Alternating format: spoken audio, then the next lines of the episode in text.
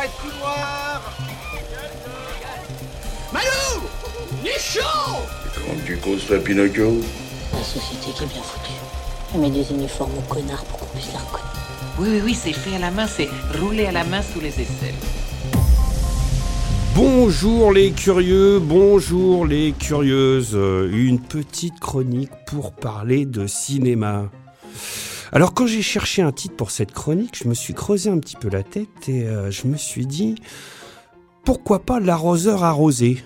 Comme c'est un premier film identifié, je me suis dit que ça pouvait être une bonne idée. Et en faisant des recherches, j'ai découvert que le premier film, en fait, c'était Vue 91, sorti d'usine Lumière, où on voit euh, femmes sortir de, de l'usine des frères Lumière. Et tout ça, c'était à Lyon en 1898. Car oui, la première projection publique eut lieu le 28 décembre 1898 à Lyon et commença par la vue numéro 91. Pour en revenir à l'arroseur arrosé, de son vrai titre, Le jardinier et le petit espiègle. Eh ben, ce film fera partie des dix films qui seront projetés ce 28 décembre-là. Et il est connu comme étant le premier film scénarisé. Il est adapté d'une planche humoristique de Hermann Vogel. 49 secondes, en 35 mm, muet, noir et blanc, en plan séquence. Le voilà le titre de l'émission, plan séquence. Vous voyez le truc? Plan, séquence, plan, séquence.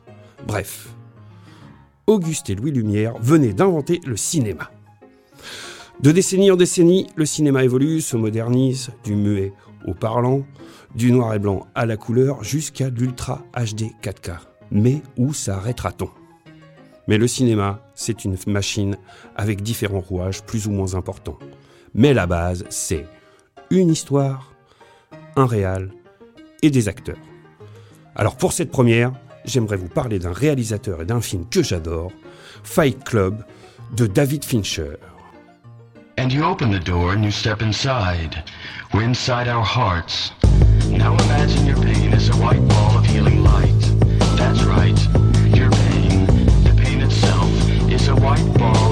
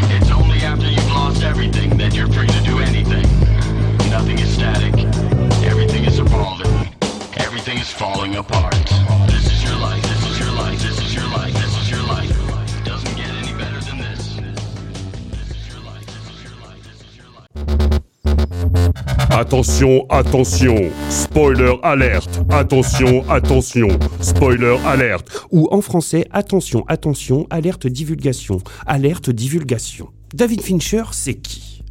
C'est Benjamin Button, Social Network, Mank ou House of Cards, Mindhunter pour le plus récent. Mais commençons par le commencement. David Leo Fincher, né le 28 août 1962, c'est-à-dire qu'il a 59 ans, à Denver, Colorado, États-Unis. Il est réalisateur, producteur et technicien en effets spéciaux. Premier film à 8 ans, en caméra 8 mm, juste après avoir vu Butch Cassidy et le Kid.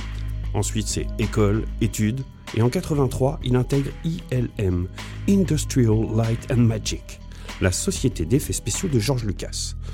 Ce qui l'amènera à travailler sur Le Retour du Jedi ou Histoire sans fin et Indiana Jones et le Temple maudit.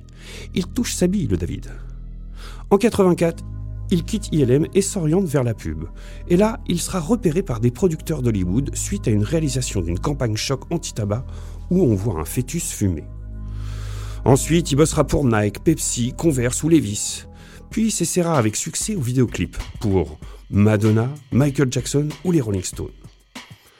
Ensuite, il fondera sa boîte de prod, Propaganda Film, où il révélera d'autres réalisateurs comme Spike Jones ou Michael Bay et produira même certains films de David Lynch.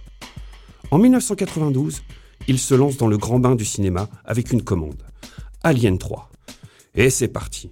Seven, The Game, Fight Club, Panic Room, Zodiac et bien d'autres. David Fincher est classé parmi les réalisateurs visuels.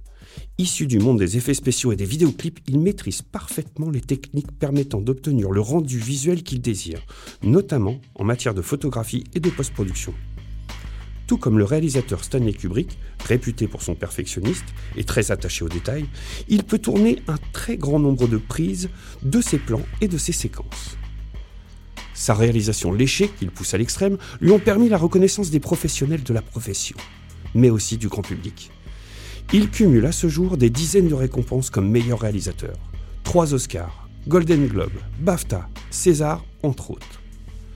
Il mettra ensuite tout son talent au service de la série, comme House of Cards en 2013 et Mindhunter en 2017.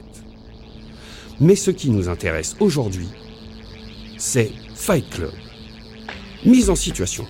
Nous sommes en 1999 et depuis quelques jours sur la route qui mène à mes cours, une affiche 4 par 3 attire mon attention.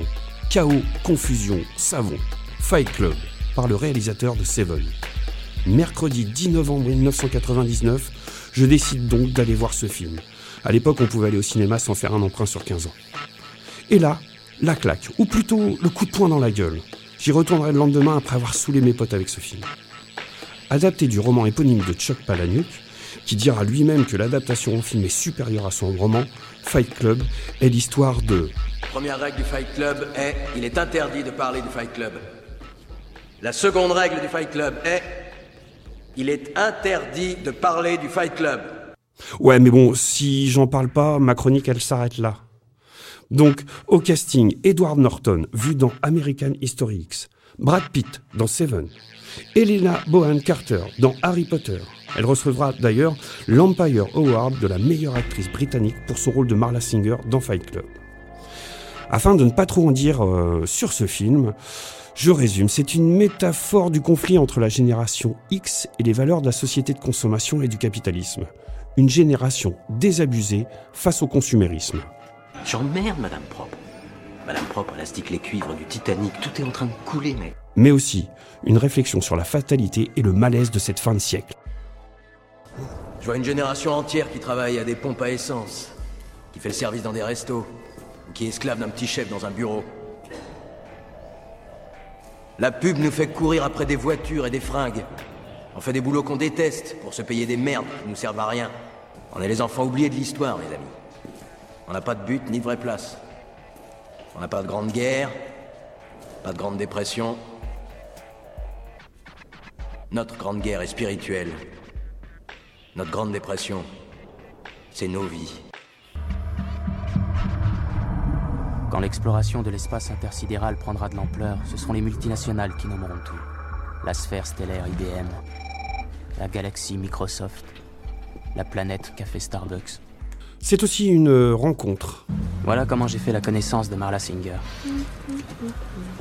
Sa philosophie de la vie, c'était qu'elle pouvait mourir d'un moment à l'autre. Ce qu'il y avait de tragique, disait-elle, c'est qu'elle ne mourrait pas. Et teinté d'humour caustique. J'avais envie de loger une balle entre les deux yeux de tous les pandas qui n'étaient pas foutus de baiser pour sauver leur espèce. Et surtout, Une réalisation inventive où la bande-son des Dust Processors, entièrement créée pour le film, hormis le morceau culte de la fin, prend toute sa valeur. Des héros qui boivent, qui fument, qui baisent et qui se cognent dessus. Pour les décors, la fabrique et Los Angeles la nuit, tout cela impose une ambiance sombre, un peu comme un écho au mal-être du personnage. La narration, elle, parfois s'adresse en direct avec le spectateur, et donc le rend complice involontaire du projet Chaos. Des dialogues ciselés, caustiques, drôles et surtout un jeu d'acteur excellent. Les trois principaux sont juste parfaits, et il en est de même pour les seconds rôles.